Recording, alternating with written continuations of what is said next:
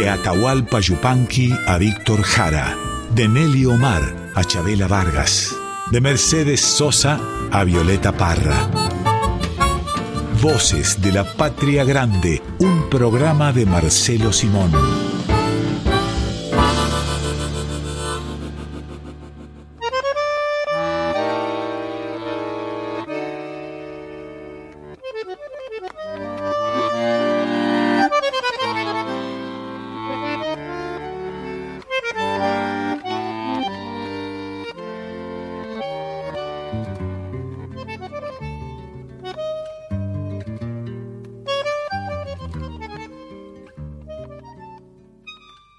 Bienvenidas, bienvenidos a Voces de la Patria Grande. Vamos a estar con ustedes como cada domingo hasta la una de la tarde, hasta la hora de compartir el almuerzo o de almorzar junto a la radio, que es una buena forma de almorzar. No sé cuál es tu costumbre, Marcelo Simón. Eh, ayunar.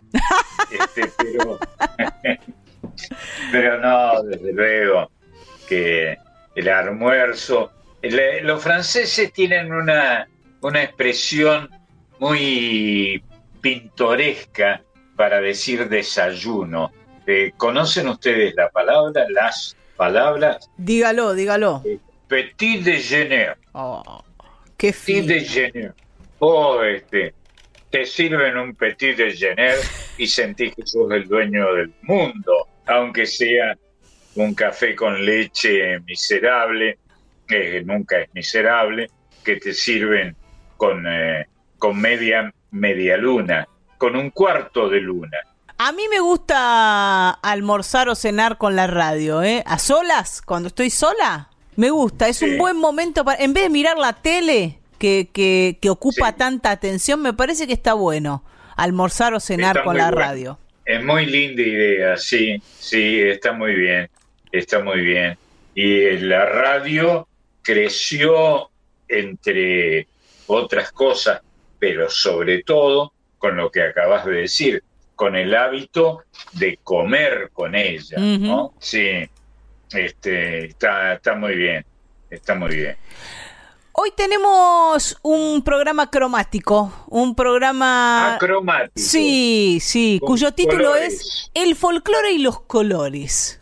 Ah, mira vos, mira vos. ¿Y por dónde arrancaremos? A ver. Vamos a arrancar por un cantautor pampeano, nacido en La Maruja, en La Pampa. En La Maruja. Sí, ahí.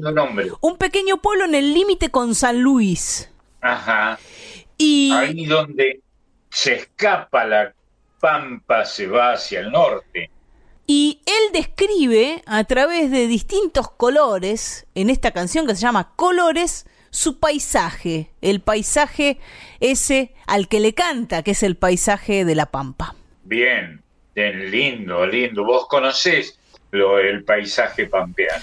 Mira, mi familia es casi pampeana, mi familia materna.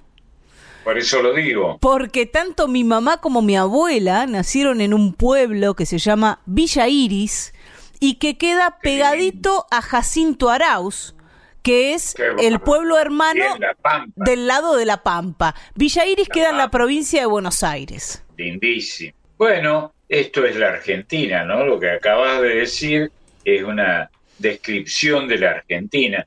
Algunos de nosotros, en la mayoría o buena parte de nosotros, que tenemos familiares que son de distintos orígenes, tal como es la Argentina, no no podemos decir lo, mismo, pero, pero ser de La Pampa es ser un poquito de Córdoba, un poquito de San Luis, un poquito sin de señalar límites, ¿no? un, un poquito de, de, La Pampa misma, que es tan eh, rica y tan cromática, tan llena de colores. Otro poco de Río Negro, otro poco de la provincia de Buenos Aires. Y sí, y sí. Escuchemos cómo describe su paisaje este cantautor.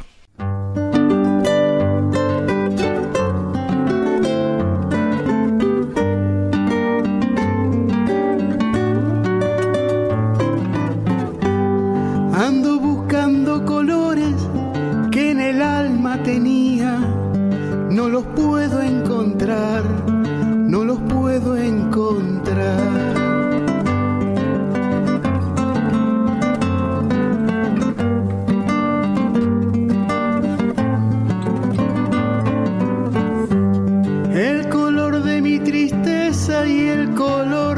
alegría, mis colores callados, mis colores que están.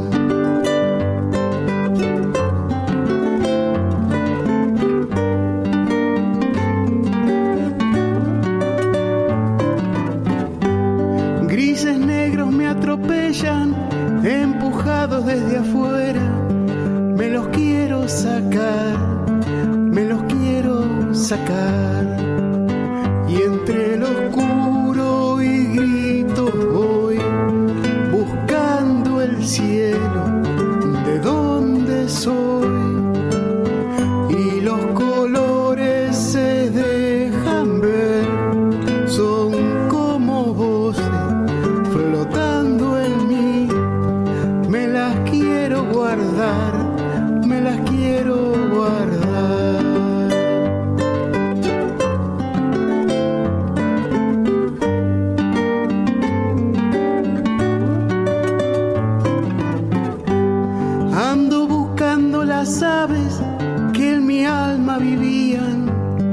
Esperanzas de arena, pedacitos de pan.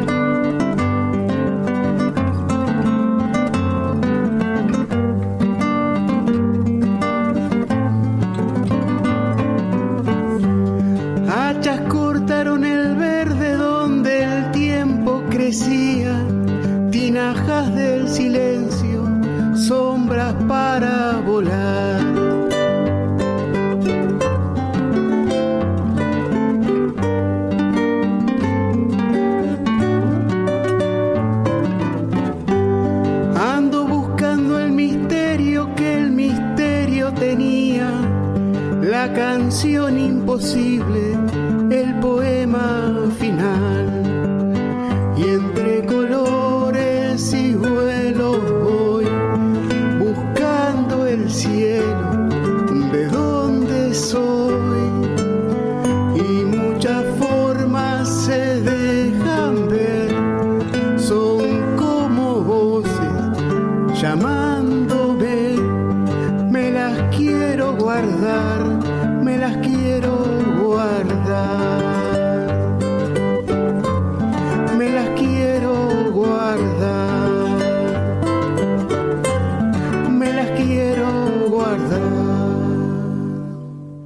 Colores de y por Carlos Loza.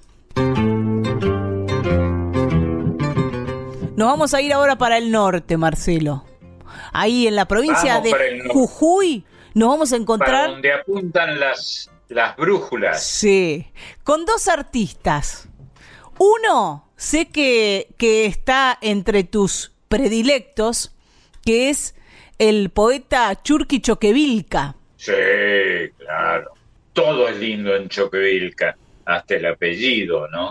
Precioso. Nacido en Tilcara en el año 1940 y fallecido en 1987, formó parte, alguna vez cuando hablábamos con, con Elvita, hace poco, con, con Elba, la compañera de Jaime Torres, contaba que, que formó parte del grupo de Jaime. Sí, sí, es verdad. Y era un grupo muy unido y con un líder, el petizo tan talentoso de Jaime, era el líder de todos ellos, efectivamente. Churqui Choquevilca, que ese era, era su apodo, su nombre era Germán Walter Choquevilca, así lo nombraron sus padres. Pero el sobrenombre es genial, Sí. ¿no? Un sobrenombre profundamente argentino. Churqui, un sobrenombre que, que suena a Yuyo, a Yuyo Hirsuto de, de la Argentina. Él escribió Canto Rojo, un poema que va a decir Tomás Lipán y luego nos va a cantar unas coplas populares de allí de la provincia de Jujuy. El mismo Tomás Lipán, Tomás Lipán, sí, él va a recitar el canto rojo de Churqui Choquevilca y va a cantar coplas populares. Lipán, que eh, no se llama, no es el que el apellido que figura en sus documentos. Él se puso Lipán tomando su nombre del paisaje. Eh, muy cerca de donde nació está la cuesta de Lipán, en Jujuy. Lindísima idea. Vamos a escucharlo a el nacido como Tomás Ríos, pero que conocemos como Tomás Lipán. Tal vez mi canto rojo por sobre el mediodía tenga un ritmo de hojotas sobre la tierra parda. Tal vez mi canto diga de sueños sin mensura, envueltos en el ronco tambor de los pucaras. Tal vez mi canto enjuague las lágrimas de cobre que ruedan por la oscura mejilla de mi raza. Quizás tenga mi canto la turbia rebeldía que ruge en las entrañas de la tierra olvidada.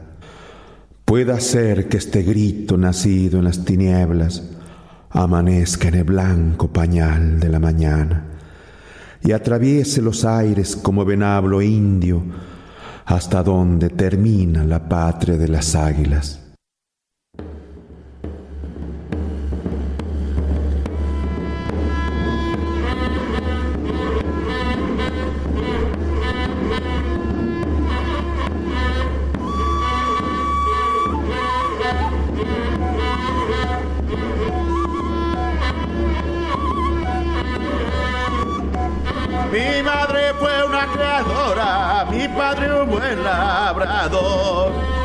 Mi madre fue una creadora, mi padre un buen labrador. Yo soy nacido en la gloria, carnavalero y cantor. Yo soy nacido en la gloria, carnavalero y cantor. Los gallos cantan al alba, yo canto al amanecer.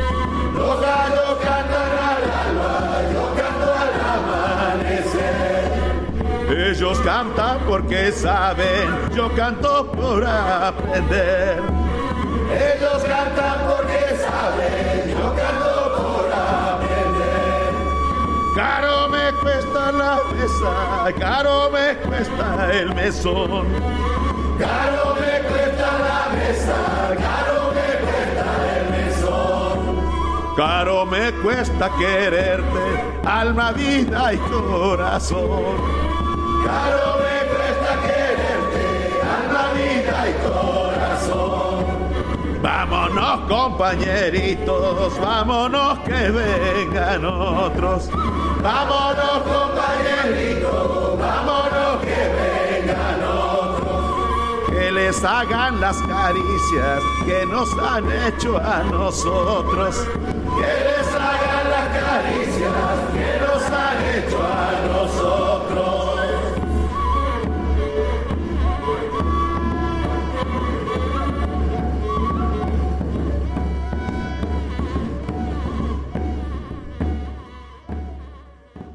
Canto Rojo, un poema de Churqui Choquevilca y coplas populares por Tomás Lipán.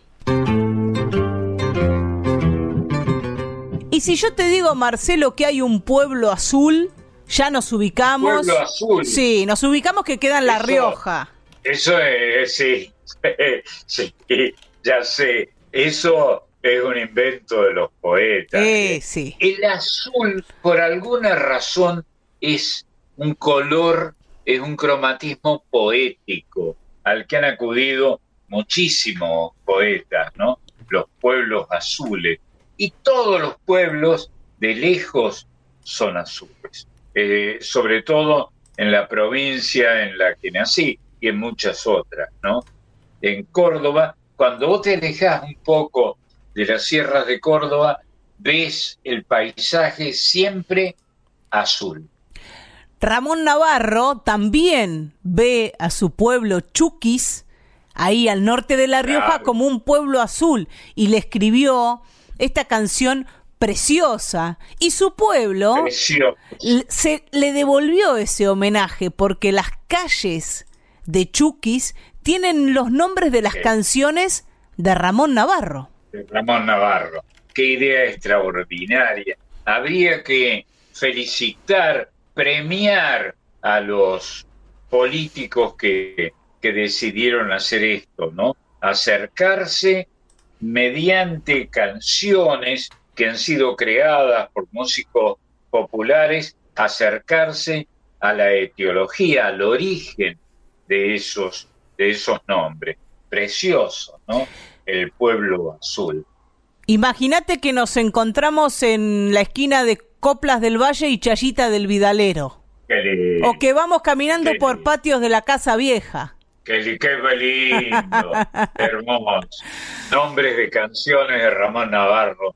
Qué, qué autor extraordinario. Eso sucede en La Rioja, Riojana también, es la bruja Salguero, que es quien va a recitar una parte del poema que dio origen a esta canción y que va a cantar también Mi pueblo azul. Buena elección.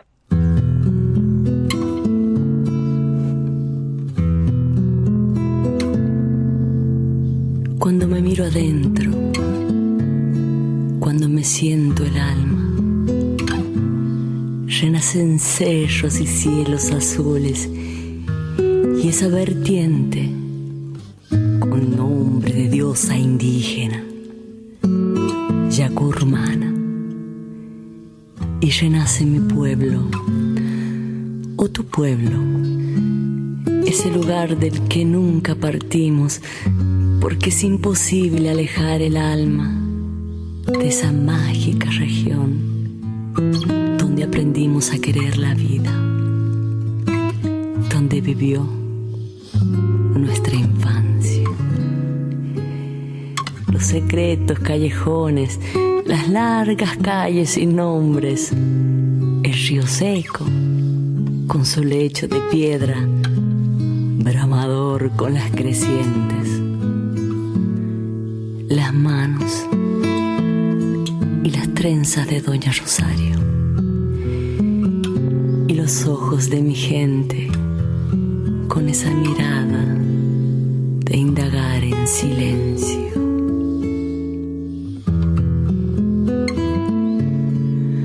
Un viejo caminito senda gris recorre mi nostalgia, habita en mí. Por él se va viajera mi canción, buscando el pueblo azul donde nací. Si una brisa perdida trae a mí de poleo y de cedrón, igual que un campanario el corazón se puebla de palomas de ilusión. Es mi pueblo un cerro azul, es rumor de acequia en el La gente, el sol, la luz, es la sombra vieja del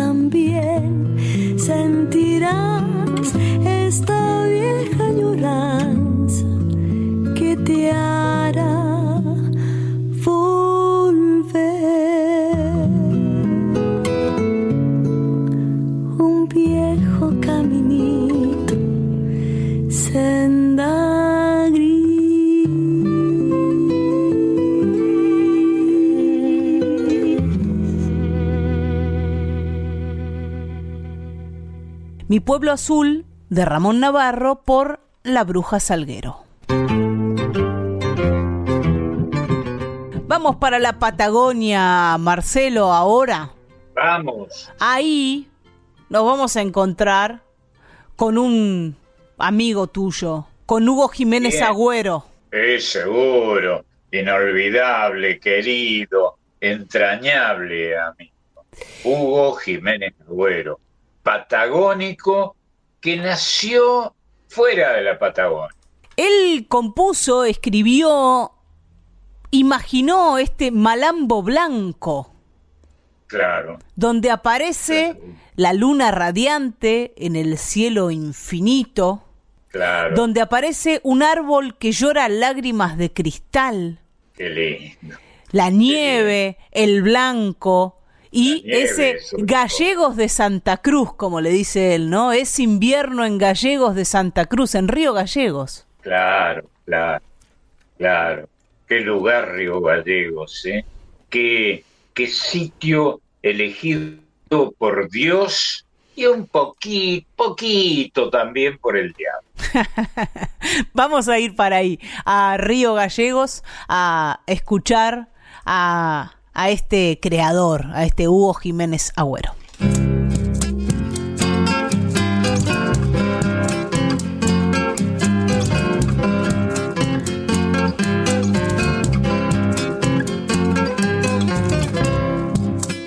Brilla la luna radiante en el cielo infinito, mientras crece la noche en su inmensidad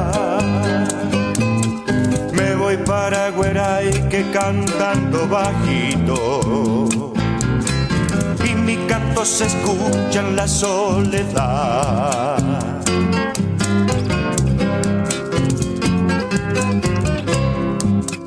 Hay un árbol que llora lágrimas de cristal, como una imagen viva petrificada detenida en el tiempo de congelar sobre los techos fuertes de las casas. Ya descansa la nieve su dulce paz. Fuman las chimeneas dejando el aire de un oscuro que al blanco quieren borrar es invierno la noche de blanco tú. Es invierno en gallegos de Santa Cruz.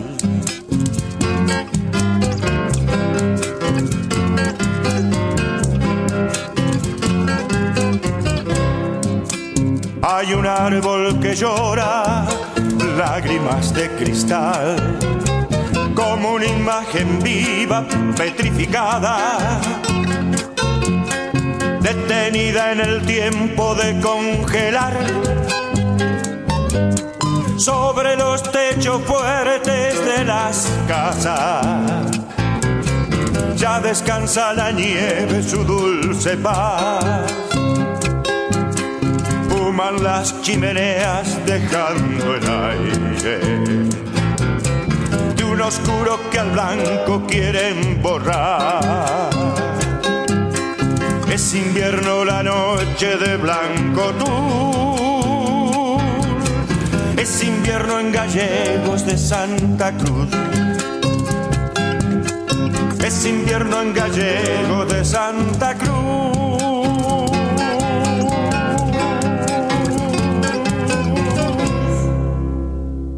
Malambo Blanco de y por Hugo Jiménez Agüero.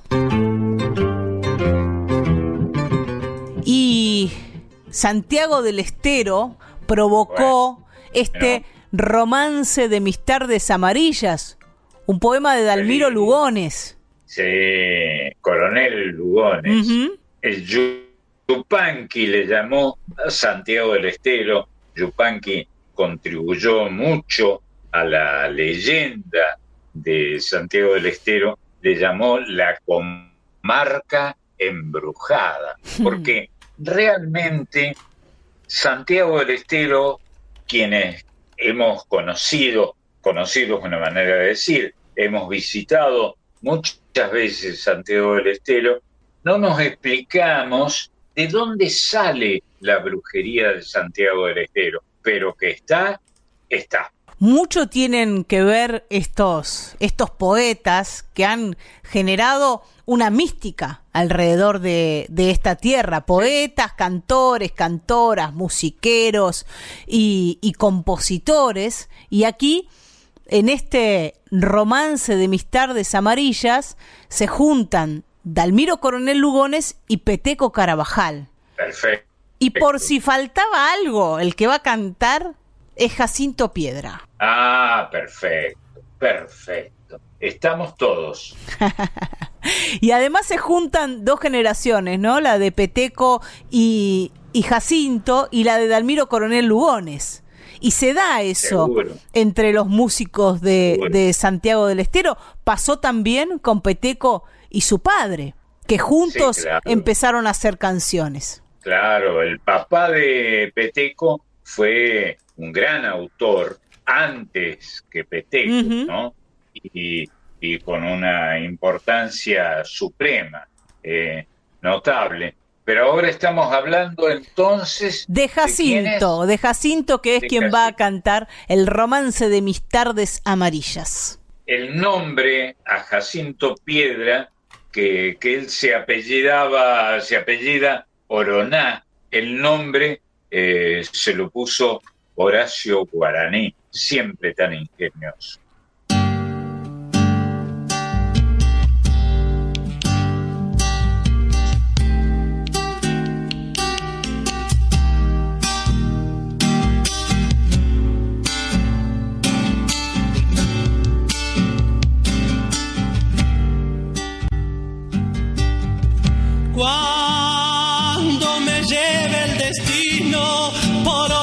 Huellas un día, cuando ansias de andar me alejen de mis tardes amarillas, iré cargando bagajes de tristezas escondidas y soledad de distancias hincadas en mis pupilas.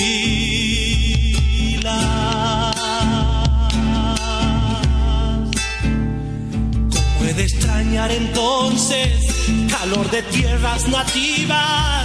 ¿Cómo he de sentir la ausencia de mis tardes amarillas en espejos de represas donde la luna se mira y tristes sauces llorones que las acequias musitan?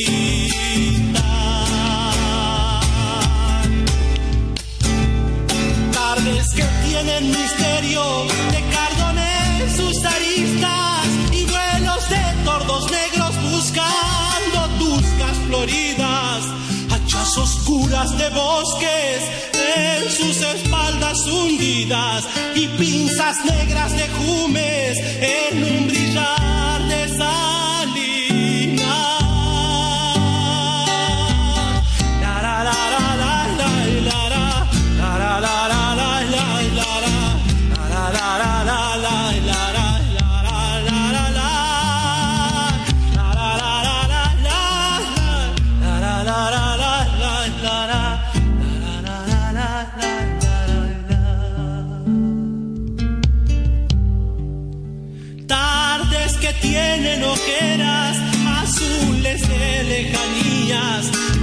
Cansados carros fleteros que en las tricadas rechinan, palabras de viento norte que se amargan de jarillas. Y silbido de perdices en los montes escondidos.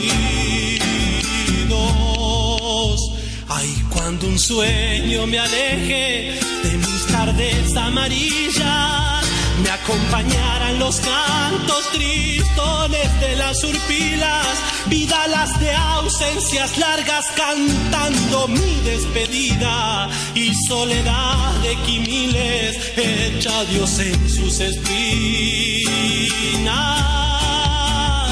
¿Cómo he de extrañar entonces calor de tierra y de vida? ¿Cómo he de sentir la ausencia de mis tardes amarillas? Mientras los parches legüeros se alarguen de lejanía y los anarcas me atajen, presintiendo mi partida.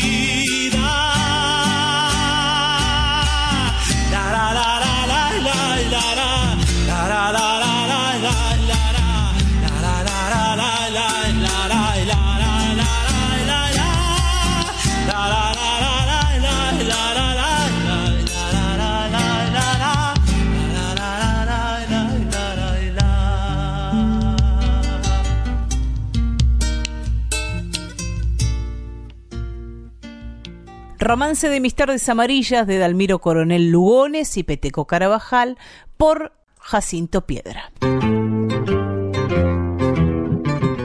Y si aparece una chica con vestido celeste, le podemos decir la vestido celeste para hacerlo más cortito y no decir la del vestido celeste.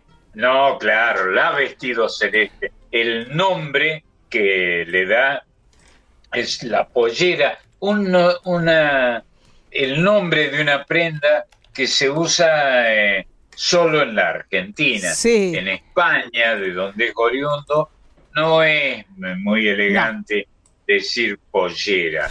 les digo por si lo intentan. Eh, los van a mirar raro. Ahí decimos falda. Falda. ¿No? Sí, sí, claro. Sí, es verdad. Una palabra que se ha usado poco en la Argentina, pero es la palabra que está en los diccionarios. La palabra pollera parece aludir a otra cosa, menos elegante. Yo que, que tuve una abuela, esta abuela que, que nació en Villa Iris, descendiente de españoles, ella decía falda y por ejemplo en vez de decir vamos a jugar a las cartas, decía vamos a jugar a la baraja. A la baraja, qué bueno. qué bueno. Se dejó de usar, ahora todos decimos jugamos a las cartas, vamos a jugar a las cartas. Sí. No, no sé, eh, los españoles no dicen cartas, ni siquiera naipes. Y baraja da lugar a un verbo muy interesante también para quienes travesean con el, con el idioma, que es barajar, mezclar, ¿no? Mezclar el naipe. Fantástico. Y ese dicho... el al idioma de los, de los españoles, que yo tenía, como siempre hablo, un padre que no era, no nació en en un país donde se hablara español, pero él habló español siempre, adoraba el idioma de los españoles, el idioma de los argentinos, de los argentos, como se les llama, se nos llama también.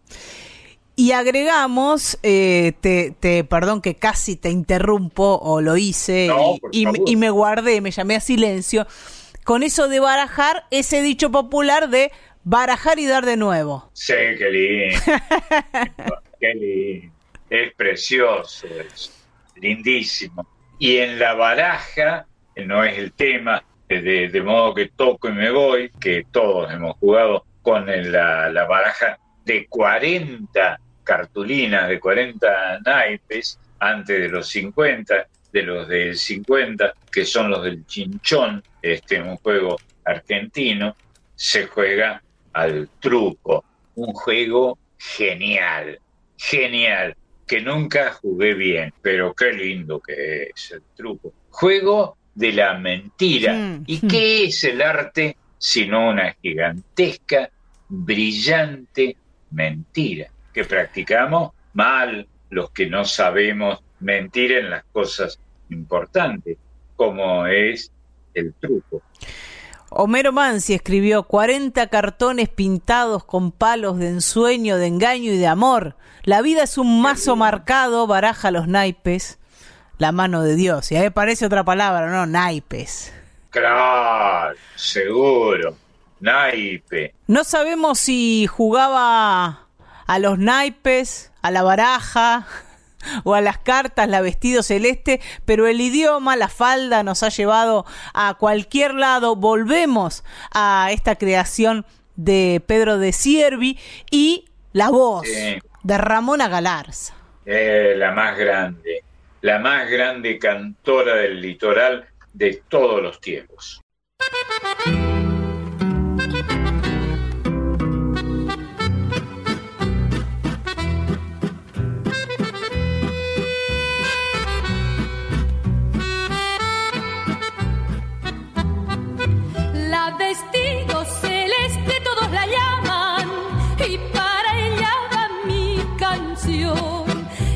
de miel el besar de mi correntina y sus labios de fuego son. La vestido celeste todos la llaman y para ella va mi canción. Es de miel el besar de mi correntina y sus labios de fuego son. Mi sultana en flor, mi cuñataí, escucha el cantor que te canta así. Virgen Montará de mi Taragüí, sos el dulce afán de tu culumí.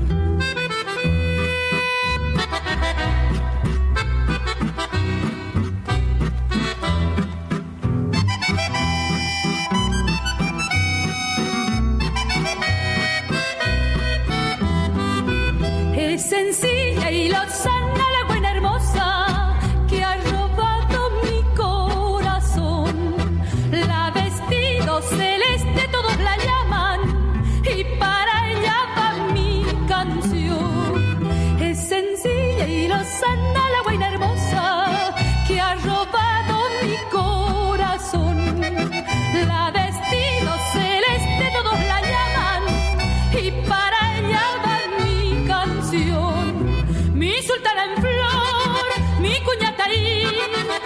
escucha el cantor que te canta así. Virgen montarás de mi Taragüí, sos el dulce afán de tu culumí. La Vestido Celeste de Pedro de Siervi por Ramona Galarza. Y los que vienen ahora, Marcelo, Sí, traen todos los colores, absolutamente todos los colores, y les gusta mezclar los colores y no les importa si algo combina, si no combina, si queda bien, si queda mal. ¿Qué dice la moda? ¿A quién le importa? Porque llega ahora el piberío a voces de la patria grande. Abrimos Ah, las dos buena. puertas de la casa para que entren con todo, junto a Marisa Ruibal. ¿Cómo andás, Mari? seguro. ¿Cómo andan, Marce, Marian? ¿Qué Hola, cuentan? hola. ¿Bien vos? ¿Cómo estás, Marisa? Bien, bien. Feliz en este domingo colorido. Yo la escuchaba recién a Marian, me imaginaba las paletas de colores, jugar con las témperas de colores en el jardín, las masas de colores. ¡Qué maravilla! ¡Qué lindo! ¿Qué Antes- es eso? Yo recuerdo, yo fui a, a aprender pintura cuando era, cuando era chico, a, una, a un instituto de artes plásticas infantil, ¿no? De estas maravillas que creó un gobierno, el gobierno de, Perón, debo decir, cuando yo era, era chico, muy, muy jovencito, ¿no? Y, y, este, y aprendíamos a pintar, a mezclar los colores y hacer con estas pálidas o, o acuosas acuarelas, hacer dibujos maravillosos, Hermoso. Meter mano, y que las manos se tiñan de distintos colores. Es Seguro. genial. No hace falta usar un pincel. Seguro. Hermoso. De hecho, con las acuarelas, sobre todo con la témpera, a veces se pintaba con los dedos. Claro, sí, yo siempre preferí eso, me encanta, porque aparte vos tomás contacto con eso. No es lo mismo que el pincel, ahí hay un intermediario, pero cuando vos metés mano, la creación es directa. Magia, Sí, como siempre digo, las infancias son magia. Así que bueno, acá vengo en este rinconcito a traerles un poquito de cuento, un poquito de, de, Venga. de creatividad. Y lo primero que les traigo es un cuento que se llama El príncipe vainilla y la princesa chocolate. Ah, pensé por un momento en el príncipe feliz, cuento inolvidable de Oscar Wilde, Sí, pero sí, claro. que es el cuento más conmovedor que escuché en mi vida, pero no era ese tu, tu tema, No, perdón. No, por favor, este es otro príncipe y ya te voy a contar, porque Sí. lo que tiene de bueno este libro es que nos permite descubrir que todos podemos ser diferentes. La autora es Norma Huidobro, escritora y filósofa argentina, y las ilustraciones son de Nancy Fiorini, ilustradora también argentina. Acá tenemos dos reinos, el reino azul y el reino rosado. Te cuento que en el reino azul, como creo que todos se imaginarán, eran azules. Todos eran azules. Nada tenía otro color, excepto la princesa. Porque la princesa era marrón. Está bien. Ustedes se preguntarán, ¿cómo que era marrón? Eran todos azules, la princesa y marrón, pero no había nacido marrón esta princesa. Ella era marrón porque desde los tres años Marce no comía otra cosa que no fuera chocolate. Comía chocolate. Dicho sea de paso, dicho sea de paso, es un ingrediente eh, maravilloso, extraordinario, que ha, que ha hecho eh, sonreír al mundo y gozar al mundo, y es americano. Sí. Bueno, pero este chocolate que comía la princesa no era que comía una barrita de chocolate, no, no te creas que comía solo eso. Comía Sí, ¿no? chocolate con leche, con nueces, con almendras, helado de chocolate, llegaba hasta tomar sopa de cho- chocolate, Marce. ¿Vos Qué te imaginas bárbaro. una sopa de chocolate? Y lo mejor es que nunca se aburría, ella variaba, pero siempre con el chocolate como único ingrediente. Esta princesa marrón tenía carácter fuerte, era un poco caprichosa, mal hablada y era muy independiente. Mal hablada. Sí, sí, era mal hablada. Y en el reino la llamaban la princesa chocolate. Decía unas malas palabras por ahí que a la reina y el rey los ponían muy nerviosos. Pero a ella no le importaba, ella era así. Y no quería que nadie le dijera con quién se tenía que casar. Ella era la que iba a buscar a su novio. Y también estaba el otro reino, como te decía recién, que era el reino rosado, en el que obviamente todos eran rosados, menos el príncipe. El Sí. príncipe era de color amarillo clarito, Ah, mira vos. pero tampoco Mira había vos. nacido amarillo clarito. Era Este así juego- porque... de- estos juegos con los colores y la realeza eh, me lleva a acordarme, pero tangencialmente, de alguien que escribió mucho al respecto, los colores y los principados, que fue el gran Oscar Wilde, el, el poeta y escritor que más he admirado de los, yo no hablo inglés, pero de los que escribían en inglés. Un genio. Un genio, un genio, tú lo has dicho, porque aparte los colores asocian emociones, asocian situaciones, que esto va a tener que ver con el segundo libro que te traigo. Así Ah, que mira. está bueno esto que me comentas, Marce, porque a mí me pasa que los colores me generan cosas. Está bien.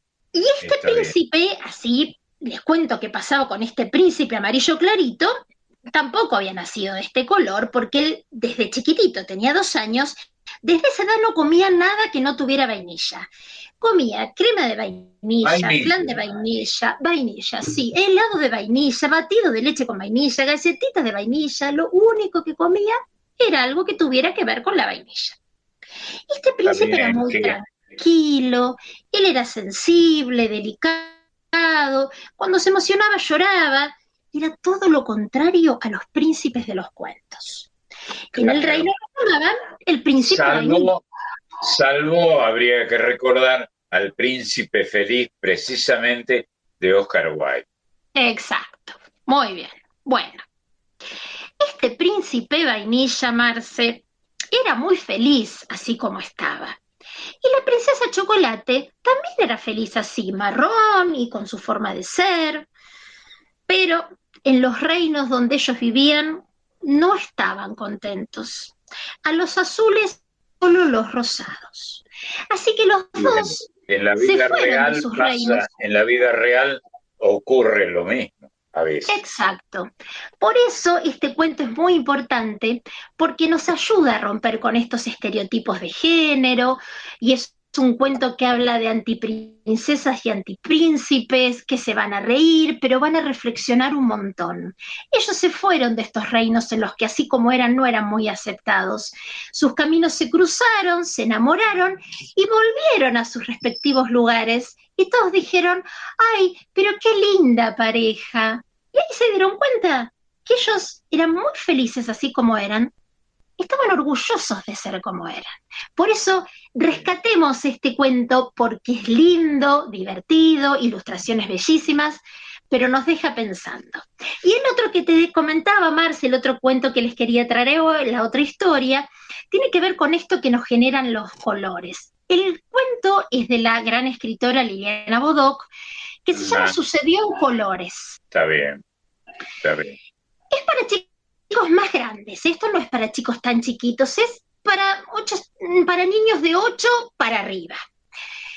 Eh, hay una edición que tiene ilustraciones de Carolina Farías y otra, otra edición más reciente que tiene ilustraciones de Pablo Bernasconi. Los dos tienen el estilo, estilos diferentes, pero cada uno, con su pluma, acompañan las historias de Liliana. Y ella tiene cinco cuentos en este libro. Cada uno está titulado con un color. Rojo, blanco, amarillo, verde y negro. La autora recurre a estos colores para darle identidad emoción y sentimiento a cada una de las narraciones. En rojo hay un diablo que encuentra el amor en el mercado de rosas. Él quiere conquistar a Rubilda, que es una vendedora de manzanas, hace un conjuro, le sale mal, interviene la tía del diablo, pasan muchas cosas.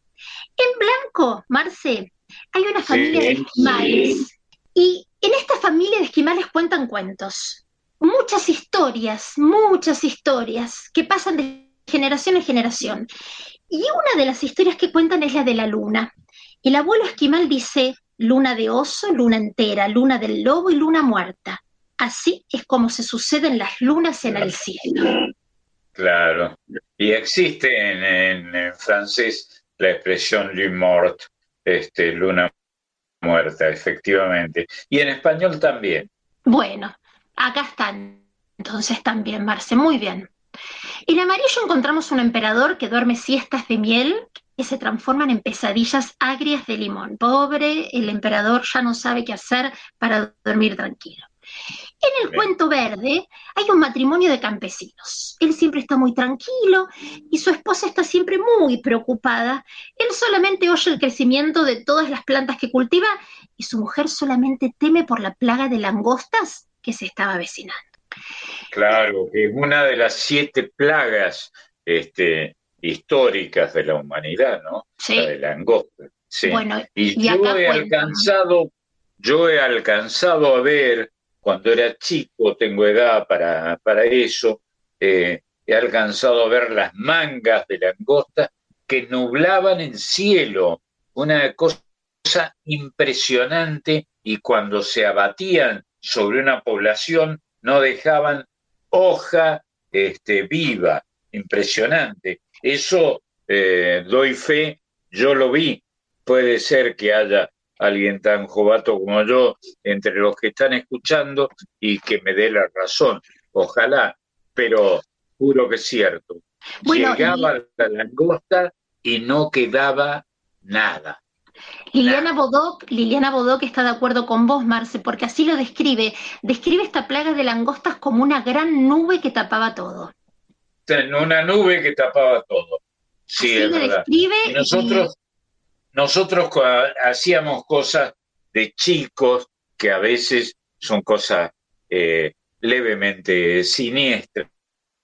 Las operábamos a la langosta, les quitábamos eh, la mitad de, una pata o las dos patas, qué sé yo, pero las langostas seguían allí y depredándolo todo, ¿eh?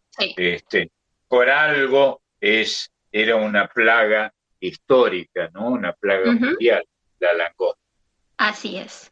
Bueno, y el último cuento de este libro es negro, así se titula, y el protagonista ah. es un desollinador que se llama Bruno, que recibe la visita de una joven vestida de negro.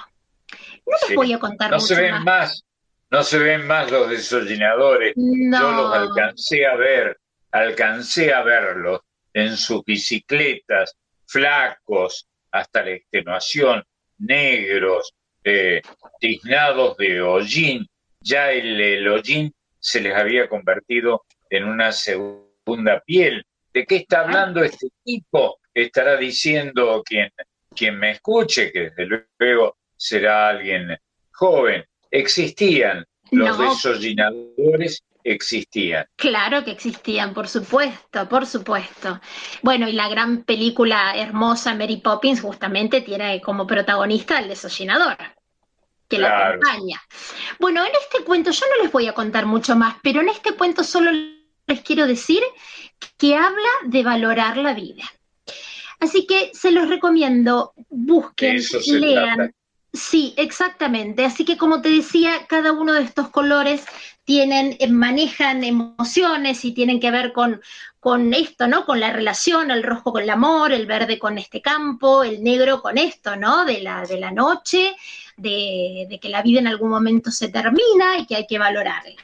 Bueno, sucedió en colores de Liliana Bodoc y el primer cuento que les conté, El príncipe vainilla y la princesa chocolate de Norma Huidobro. Y me voy, como hago siempre, con una canción y hoy me despido con Graciela Pese. Sí. Graciela, Bárbaro. si nosotros decimos Graciela Pese, pensamos en infancias y tango, porque ella ha sido cantautora y docente argentina, creadora del proyecto Tango para Chicos. Ella acercó el, sí, sí, hay un- ha hecho un trabajo maravilloso. Ella acercó el tango a las infancias. Mirá el trabajo maravilloso que ella hizo, que Horacio Ferrer la había bautizado como la maestra jardinera del tango. Qué lindo. Hermoso. Tenía que ser Horacio Ferrer. tenía que ser Horacio Ferrer. Pero también compuso, compuso temas de folclore y el que elegí hoy se llama Chamamé del Verde. Es un chamamé que compuso con Roberto Selles y forma parte del disco Tango para Chicos y sus Hermanos, volumen 4. Y es un hermoso chamamé que ayuda a tomar conciencia. Escuchemos atentamente la letra. Les pido por favor, hay una parte que dice, ya no podemos dejar que el río no vuelva a ser el hogar del pez.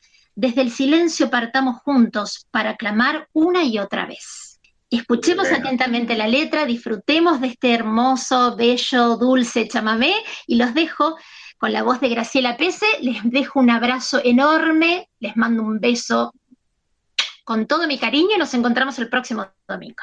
Bueno, este, una un pequeño dato, porque tengo el libro acá frente a mí, el Diccionario del Habla de los Argentinos, extraordinario trabajo de la Academia Argentina de Letras, eh, extraordinario, que agota aparentemente la manera de hablar, el vocabulario que tenemos los argentinos. Un li- libro de, de mil páginas, eh, lo dije de memoria, 995 páginas, efectivamente, y en ella no figura la palabra desollinador. No, no tenemos la práctica de, de cruzarnos con el desollinador como le ha pasado a los europeos de años.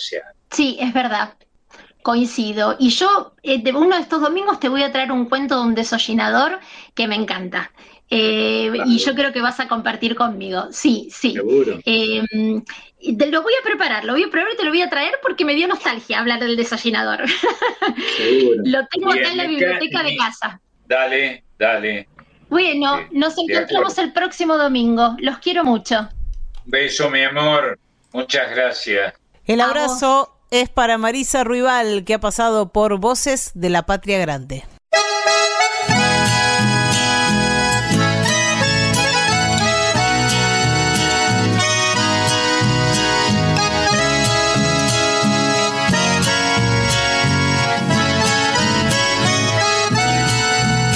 Que nadie intente atrapar apagar el sol. Que nadie logre secar el río, viciar el aire, no quiera, no. Que nadie intente por la fortuna vender paisajes, vida y verdor que por lograrlo queden desiertos, sembrando miedo y desolación. Nadie intente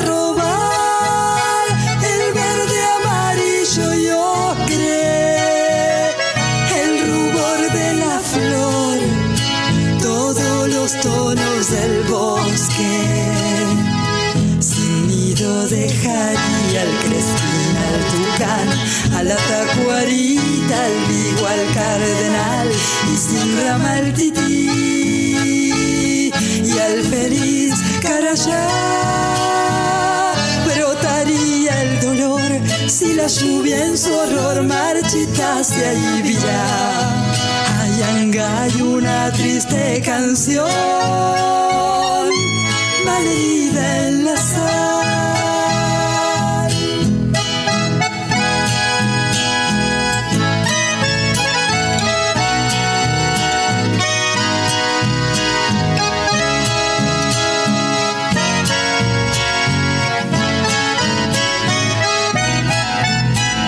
Podemos dejar, chamigo, que se nos robe tanto esplendor.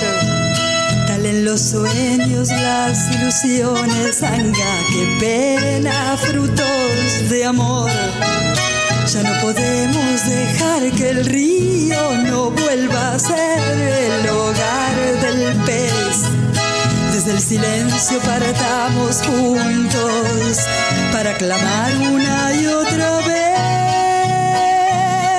Nadie intente robar el verde amarillo y ocre, el rubor de la flor, todos los tonos del bosque. Sin nido dejaría el crespín al tucán, a la tacuarita, al vigo, al cardenal, y sin rama al tití, y al feliz carayá. Brotaría el dolor si la lluvia en su horror marchitase ahí virá. Hay hay una triste canción, malherida en la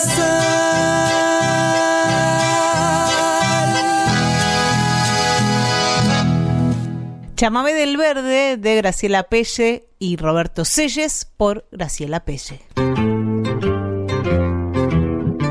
Voces de la Patria Grande con Marcelo Simón por Folclórica 987. Estás escuchando a Marcelo Simón en Voces de la Patria Grande. Marcelo, antes de seguir con los colores, antes de seguir recorriendo la paleta de colores de un pintor folclórico, vamos a mm, presentar a los compañeros y las compañeras que hacemos este Por programa. favor, por favor. A ella, a ellos se deben los méritos de este programa. Dale. Pedro Patzer es el encargado de la musicalización de este programa y de proponernos un tema cada domingo. Hoy estos colores que aparecen en el cancionero folclórico. Marisa Ruibal es la productora de Voces de la Patria Grande y además recién ustedes la escucharon con la columna de las infancias. Emiliana Lacolo Merino vendrá en un ratito nomás con la columna Folk Fatal sobre mujeres y feminismos en Argentina y América Latina. Y además tenemos a nuestro equipo artístico técnico integrado por Diego Rosato, que es quien edita este programa, programa que se emite grabado. Grabamos Sí. en la semana en nuestras casas y Diego es quien pone la magia para convertir esta grabación en un programa de radio que compartimos con ustedes todos los domingos. Y además tenemos a nuestro consultor permanente, que es Máximo Vargas. Siempre es bueno tener a Máximo Máximo Vargas de nuestro lado. Seguro. Conviene tenerlo de nuestro lado y no contra nosotros. Totalmente. Eh, y además le decimos a las y los oyentes que para comunicarse con Voces de la Patria Grande nos pueden buscar en Instagram y Facebook y ahí podemos entablar una comunicación, nos pueden hacer sugerencias, críticas, todo lo que quieran lo compartimos a través de las redes sociales hasta que podamos volver al vivo en Radio Nacional una- Folclórica. Una idea, una idea más les doy. Hay una materia que se llama folclore, esta palabreja que inventó el inglés Toms, que al que nosotros acudimos, ¿no? A esta palabra acudimos. Si se les ocurre alguna pregunta sobre folclore, la que sea, se agrandó Chacarita, la que sea, háganla. Después vemos cómo responder. Pero es interesante porque el mundo de los pueblos se hace especialmente, especialmente grande, poderoso, espectacular cuando aparece el folclore. Mira, Marcelo, voy a redoblar la apuesta. A ver qué te parece. Dale. ¿Qué Dale. tal si antes de fin de año, que ya no falta nada, ya estamos casi comiendo Sí, el pan nada. dulce, Hacemos un programa con preguntas de las y los oyentes, con propuestas, con temáticas que propongan los oyentes a través de las redes. Esto que decías vos. Si les, se les ocurre algo sobre folclore, Muy pregunten nomás. ¿Qué te parece? Sí, muy linda idea. Y que nos pongan ahí en el, en el compromiso de tener que contestar. Ahí Y está. ahí se va a ver si sabemos algo o no. Eh, se va a advertir que no sabemos nada. Hablo en un plural demasiado generoso por mí. Este, lindísimo. Estamos, El príncipe feliz. Linda idea. estamos espalda con espalda en esto, Marcelo, así que adelante a las y los oyentes. Seguramente mm, Marisa en estos días, que es la encargada de las redes, va a hacer alguna publicación en redes y empezamos a recibir preguntas, propuestas, ideas, desafíos para Marcelo Simón. Y mm, antes de fin de año hacemos el programa de los oyentes. ¿Qué te parece? Es, es muy interesante porque estoy pensando en este momento. Acá no hemos tenido títulos de nobleza, eh, no fue necesario abolirlo, no, no hemos tenido cortes este, monárquicas, nada de eso, pero cada vez que se hacía un certamen se elegía la reina de cualquier cosa, del chorizo colorado, de lo que viniera, y se la, y se la premiaba, y con toda seriedad salía un locutor muy serio que aguantando la risa tenía que presentar a la reina del chorizo colado y, lo y la presentaba, desde luego. Bueno, allá vamos.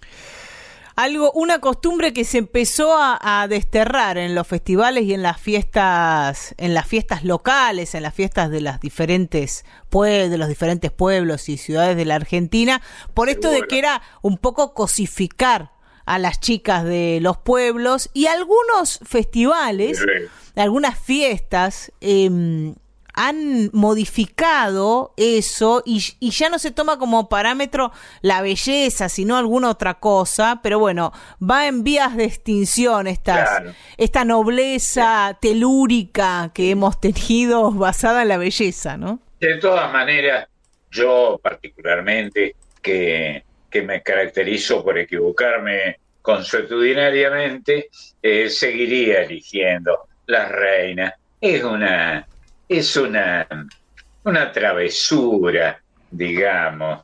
Acá no hemos tenido nunca monarcas de nada, salvo el rey de la milanesa o, De la papa o la frita. reina El palacio de la, papa, frita. Claro, el Palacio de la Papa Frita está cerca de la radio, de nuestra radio. Sí. Este, paso por ahí todos los días.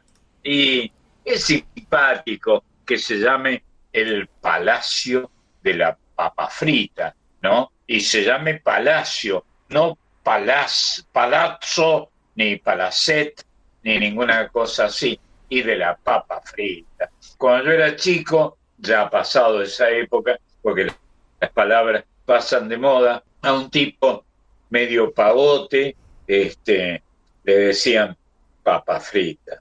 Yo ligué varias veces ese, ese llamado, ese apelativo, en fin. Che, papa frita, atendé, pateá, papa frita, pateá.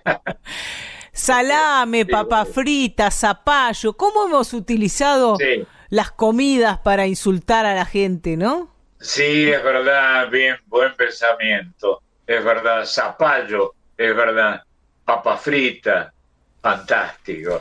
Han pasado de moda esos, esos, esas denominaciones.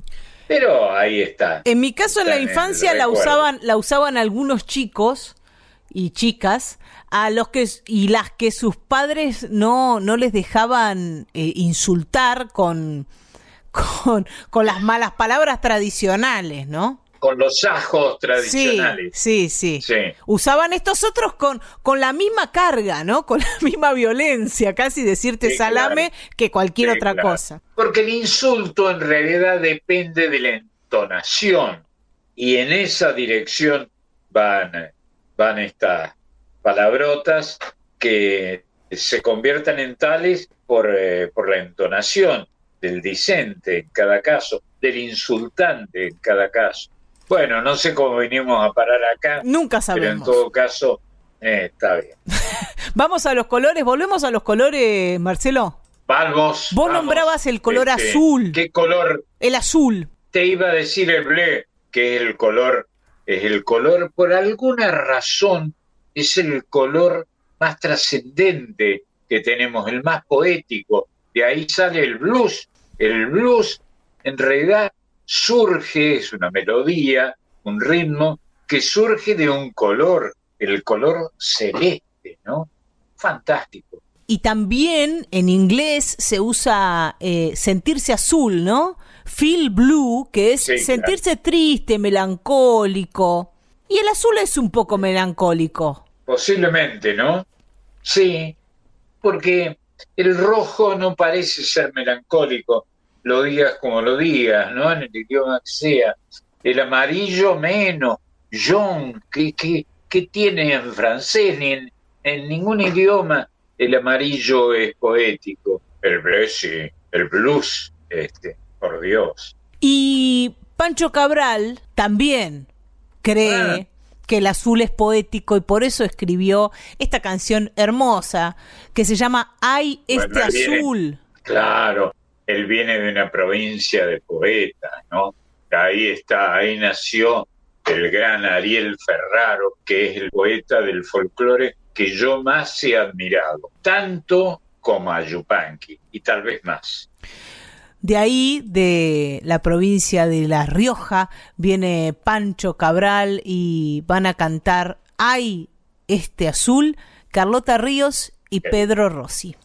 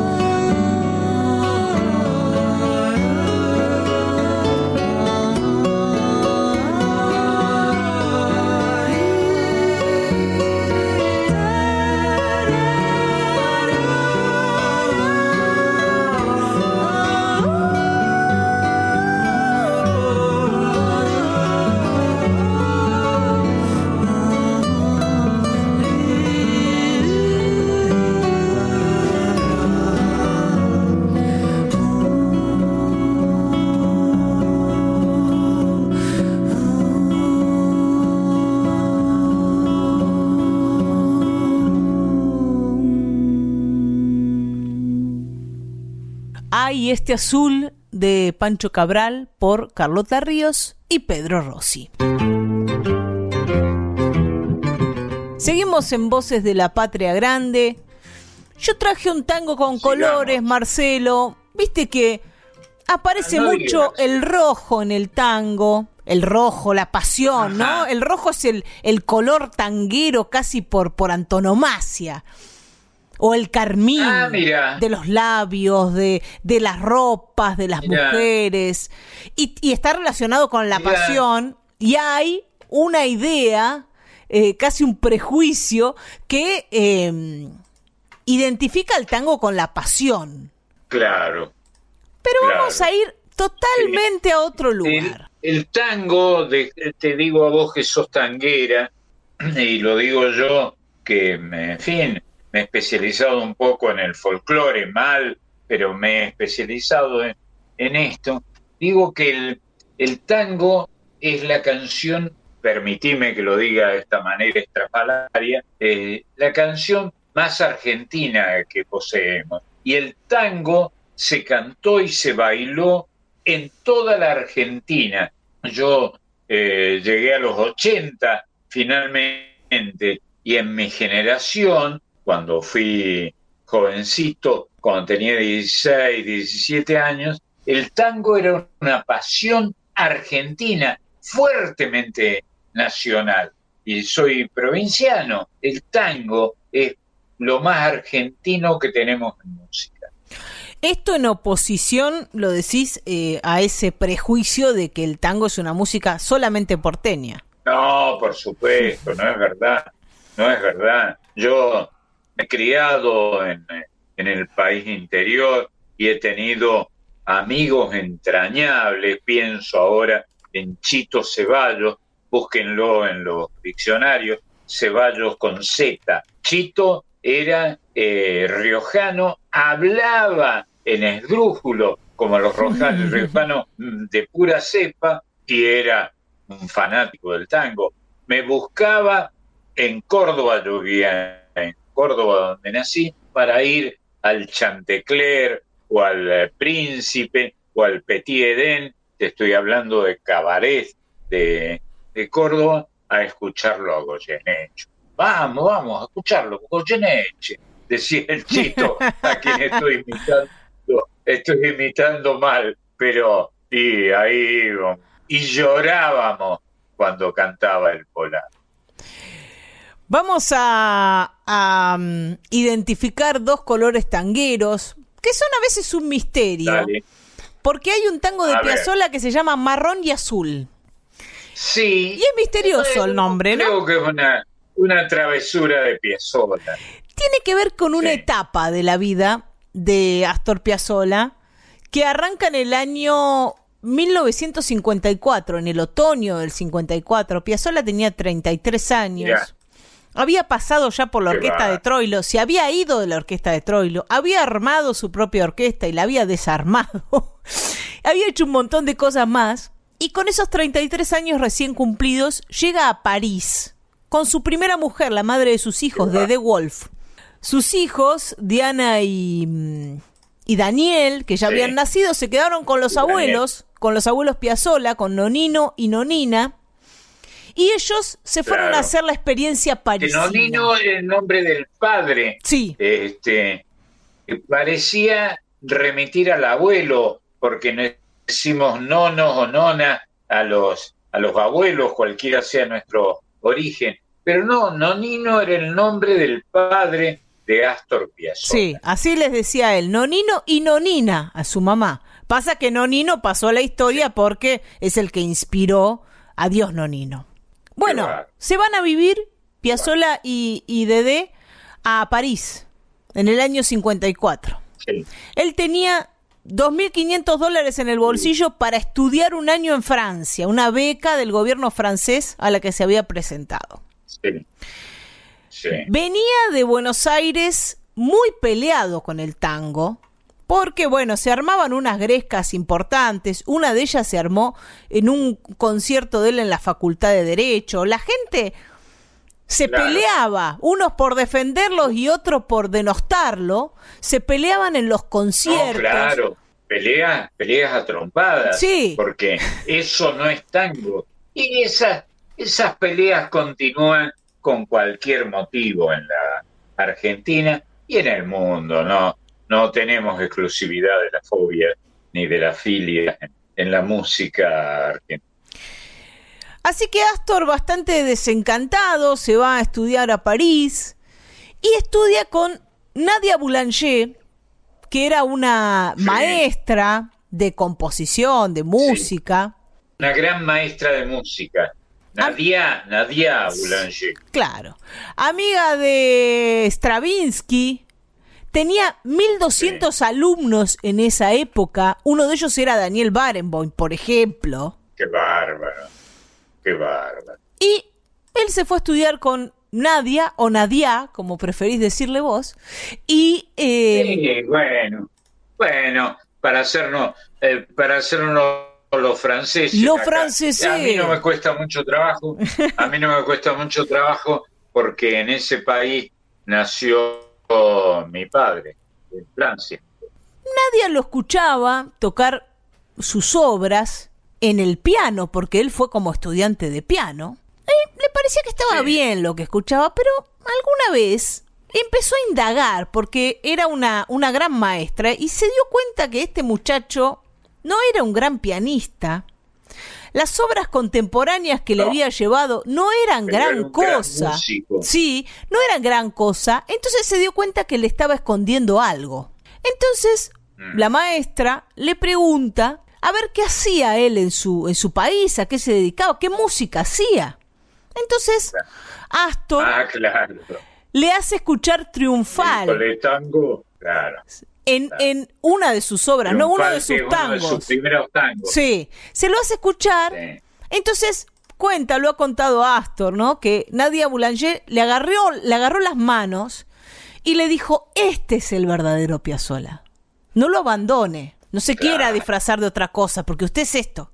Y bueno, y ahí Astor ¿eh? se da Conmovedor. cuenta de que, de que no podía ser un compositor contemporáneo, no podía ser un pianista, tenía que ser un bandoneonista y pelearla en el terreno en el que tenía que pelearla.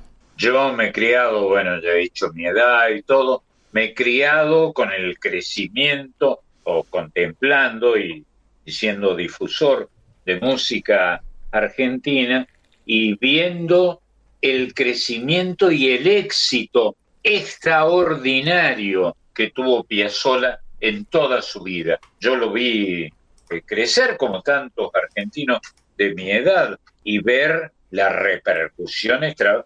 Eh, eh, hay una palabra que voy a procurar no usar. Muchos se reunían para saludarlo, eso entre comillas, a Piazzolla, pero lo saluden o no lo saluden, era, fue siempre un grande, un enorme, un hombre de un éxito extraordinario.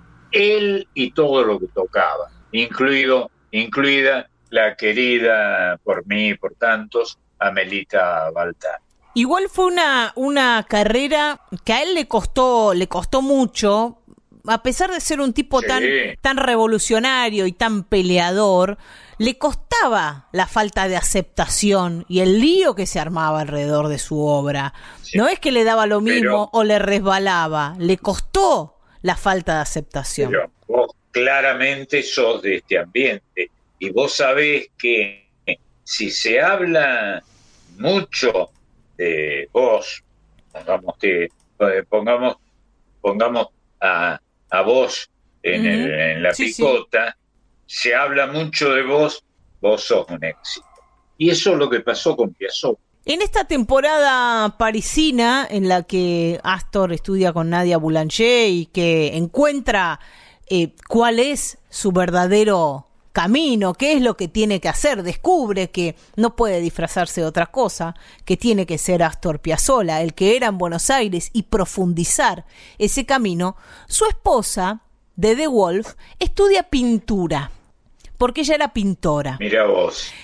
Y entonces, este marrón y azul que eh, él compone en París y que aparece en el primer disco del Octeto Buenos Aires, hace referencia a un pintor, porque en esa época, dos un matrimonio joven de artistas compartían sus intereses, ella por la música y él por la pintura.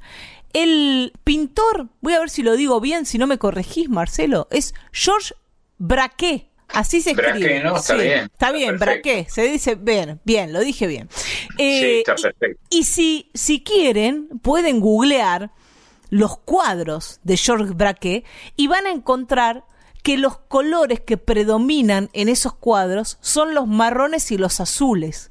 Una paleta de colores tierra y colores celestes, azules, derivados del azul. Inspirado en esa obra Claro. de este pintor, Eran inspirado en colores. París, ¿no? En París de la década del 50. Era in- inevitable caer en esa paleta, ¿no? Y en esa policromía, un poco previsible que era la de la del viejo París, que es el lugar, eh, vuelvo a decir, que a algunos de nosotros reconocemos como que de ahí venimos, ¿no? Este, no porque yo haya nacido ahí, sino porque ahí nació mi viejo. Georges Braquet vivió entre los años 1882 y 1963 y fue pintor, escultor francés obviamente, y junto a Picasso fue uno de los iniciadores del cubismo.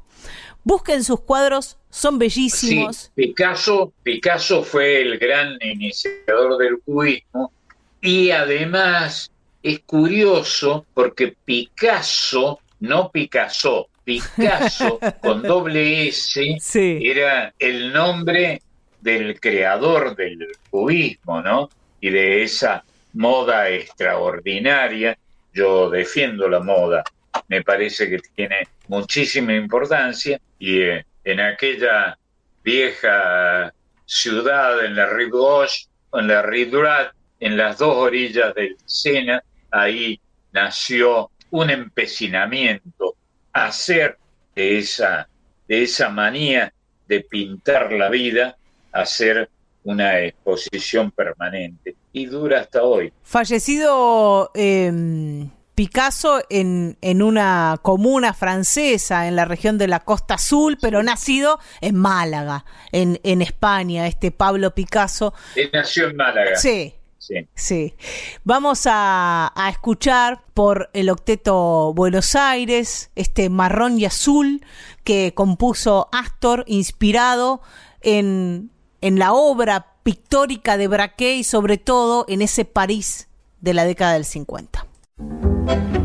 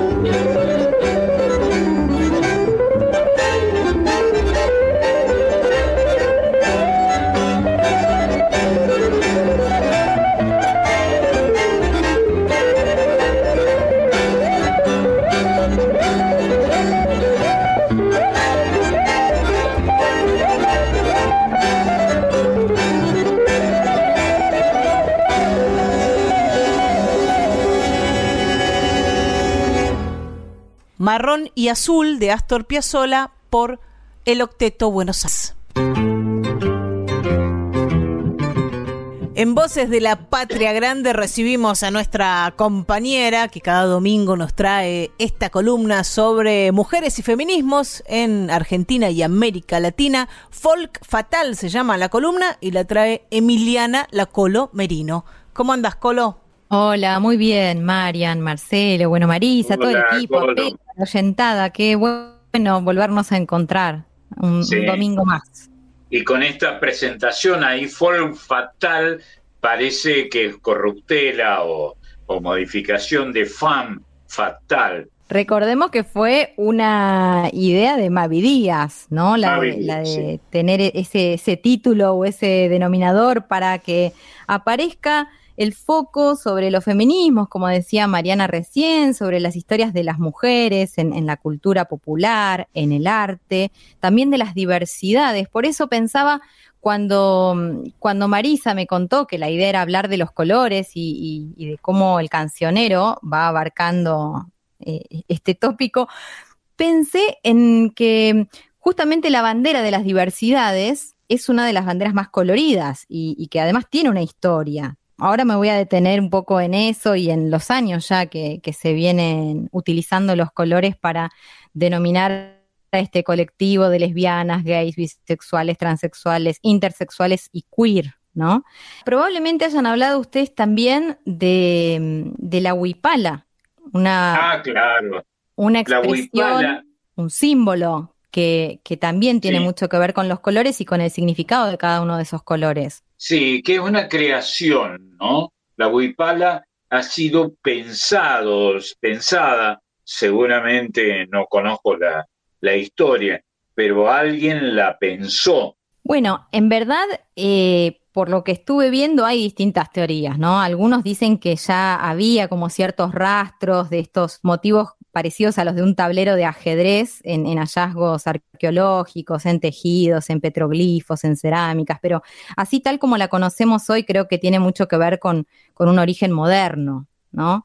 Y que tiene que ver con el campesinado y, y, con la iconografía aymara, ¿no? Movilizaciones vinculadas al sindicalismo campesino que allá por los 70 se, se, impusieron utilizando colores que tienen que ver con la cosmogonía indígena, ¿no? Creo que cada uno de los colores tiene su, su significado. Eh, yo por acá los tenía apuntados. Em, por ejemplo, el rojo responde a la tierra y a el hombre, el naranja a la sociedad y la cultura, el amarillo a la energía y a la fuerza, el blanco Em, denota el tiempo, el verde es la producción agrícola y las riquezas naturales, el azul es el espacio cósmico y el violeta es la representación de todo lo que tiene que ver con el universo político, con la ideología andina y también con el, poder de una comunidad.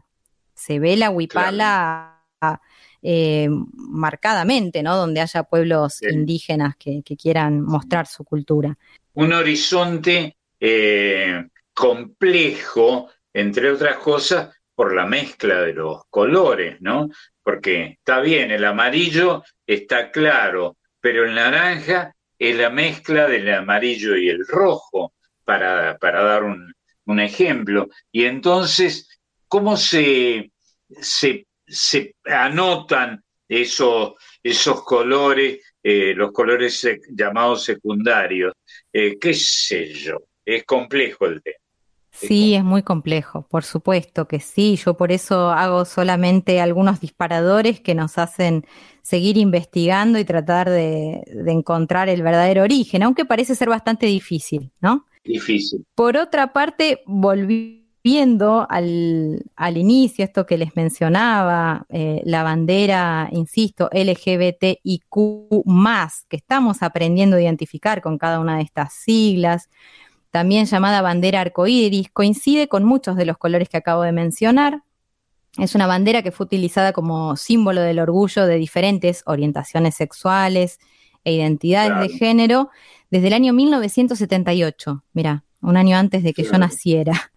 Eh, los diferentes colores van simbolizando la diversidad de esta comunidad y aunque nació en California, ahí en los Estados Unidos, por supuesto, al día de hoy eh, recorre cada una de las movilizaciones o, marchas del orgullo, ¿no? En cualquier parte del mundo.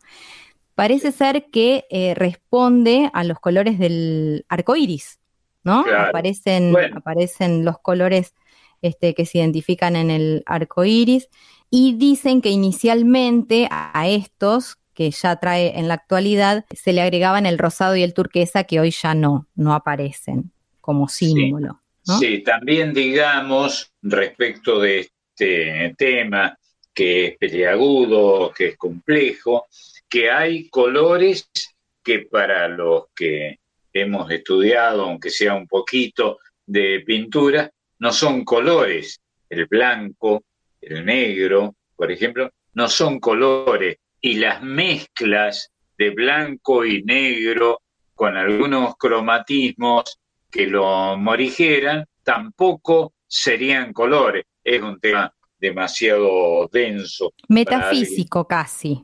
Sí. Eh, pero para alguien tan primario como, como yo es demasiado complicado. Eh, yo les diría que de alguna manera para representar la idea que, planteó Pedro de pensar en los colores y cómo esos colores se traducen en la cultura popular. Vayamos a la música directamente. Ah, y a la música que va a interpretar una mujer que me anduvo dando vueltas mucho en estos días, mientras celebrábamos el cumpleaños de León Gieco, que ha sido Mercedes Sosa. No hubo quien eh, de, las personas que, han pasado por ese cumpleaños que no haya tenido algún recuerdo amoroso para ella. Recordá que Mercedes fue muy, muy amiga de, León. Ella te recordaba con mucho cariño, ya, ya te conté a vos que alguna vez me preguntó, ¿qué es de la coloradita por vos? y yo agradecida de que vos me lo recuerdes cada vez que podés. Sí, sí, seguro. Les voy a llevar a un recital que Mercedes dio en Alemania en el año 1988. La llevó como artista invitada eh, para cantar Gracias a la Vida a Joan Baez, otra persona que anduvo dando vueltas en, el cumpleaños de León Gieco porque el propio León dijo que si pudiese encarnar en alguien, lo haría en Joan Baez. Eso dijo eh, durante la celebración de su cumpleaños número 70. Así que aparece Mercedes Sosa, aparece Joan Baez que la admiraba profundamente a Mercedes. Creo que había ahí una admiración recíproca. ¿Y quién no? Eh, Joan Baez dibujaba y muy bien y fue quien le dibujó esa paloma que aparece en, uno de los discos de, Mercedes, como un pájaro libre. Como un pájaro libre. Exactamente. En este recital en, este, en verdad, en, este fragmento que elegí de ese recital no aparece Joan Baez cantando, pero sí les recomiendo que busquen en YouTube, es muy fácil acceder a, este, a este video, lo copada que está Joan Baez escuchándola cantar y bailar a Mercedes. Se la ve ahí tras bambalinas a Joan Baez como enajenada con otro gringo, eh, bailando pero como poseída. ¿Por qué? Porque era sobre el final del concierto. Y ustedes saben que cuando Mercedes terminaba sus conciertos, históricamente lo hacía bailando, bailando. Ella se paraba, si es que venía de cantar sentada, se paraba en ese momento sobre el final y ahí en el escenario hacía una especie de popurrí al que ella llamaba polleritas, donde incluía pollerita colorada, acá tenemos uno de los colores, de Julio Raúl Santos. Moreno. Bueno, bueno, claro, ahora viene. Pollerita Colorada, eh, Julio Santos Espinosa. Polleritas de Raúl Show Moreno, exactamente, Marcelo, de Bolivia. Él, ya que hablamos de los pueblos indígenas, de la Huipala, este, y de este estado plurinacional de Bolivia, tan interesante, aparece también Polleritas. Y Carnavalito del Duende, la de Castilla y Leguizamón. Ella las entremezclaba con una gracia eh, impresionante. un personaje el duende es un personaje extraordinario, inventado, no es la canción, pero el duende sí es, eh, un invento extraordinario de los, de los salteños, ¿no? maravilloso, maravilloso. Y vos sabés que a mí me vino como anillo al dedo esto del carnavalito del duende, porque fíjate que sin querer fuimos tocando todos los puntos con los que arrancamos, ¿no? Eh, Hablábamos de la huipala y aparece acá Bolivia presente con Raúl Show Sí, Moreno.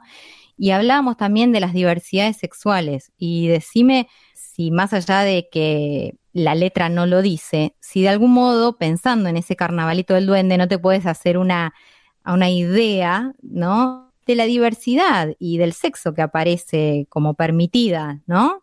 En, Sí, en los claro. carnavales, más que en cualquier otro momento del Sí, año, y está como permitido ancestralmente, diría yo. Bueno, este, digámoslo con mucho cuidado y con enorme respeto, que la gran fiesta del sexo se verifica en estos lugares y tiene un poeta por encima de todos los demás. Este, un poeta que era homosexual, que era Federico García Lorca. Este, no puedo sino emocionarme cuando pienso en Lorca, ¿no? poeta extraordinario, extraordinario, a quien atropellaron con la, le atropellaron la vida con la muerte los canallas que, que en todas las épocas han existido. Bueno, me conmueve escucharte cuando te emocionás así y que hasta ahora te sentís conmovido y, Sí, y emocionado. Cuando escuches a Mercedes, seguramente Eh, bueno, eh, lo vas a estar más bueno. todavía. eh, bueno, Te queremos, Marcelo. Gracias por esto. Un abrazo. un beso, Y a un recordar beso, a chiquita, Mercedes. beso. El abrazo es para Emiliana Lacolo Merino, que ha pasado por Voces de la Patria Grande.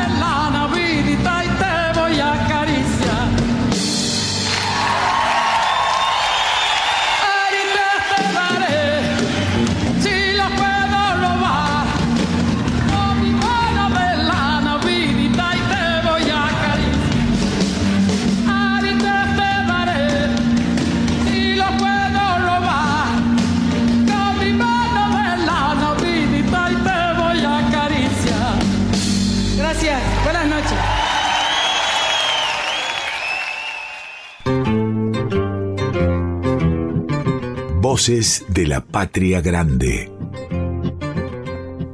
Y se nos ha acabado el programa, Marcelo. No se acabaron los colores. Los colores son un montón más, pero hasta aquí llegamos. El tiempo es más tirano que los colores.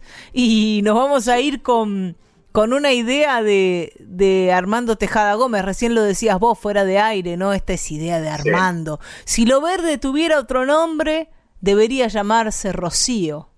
Eso escribió en la zamba del laurel.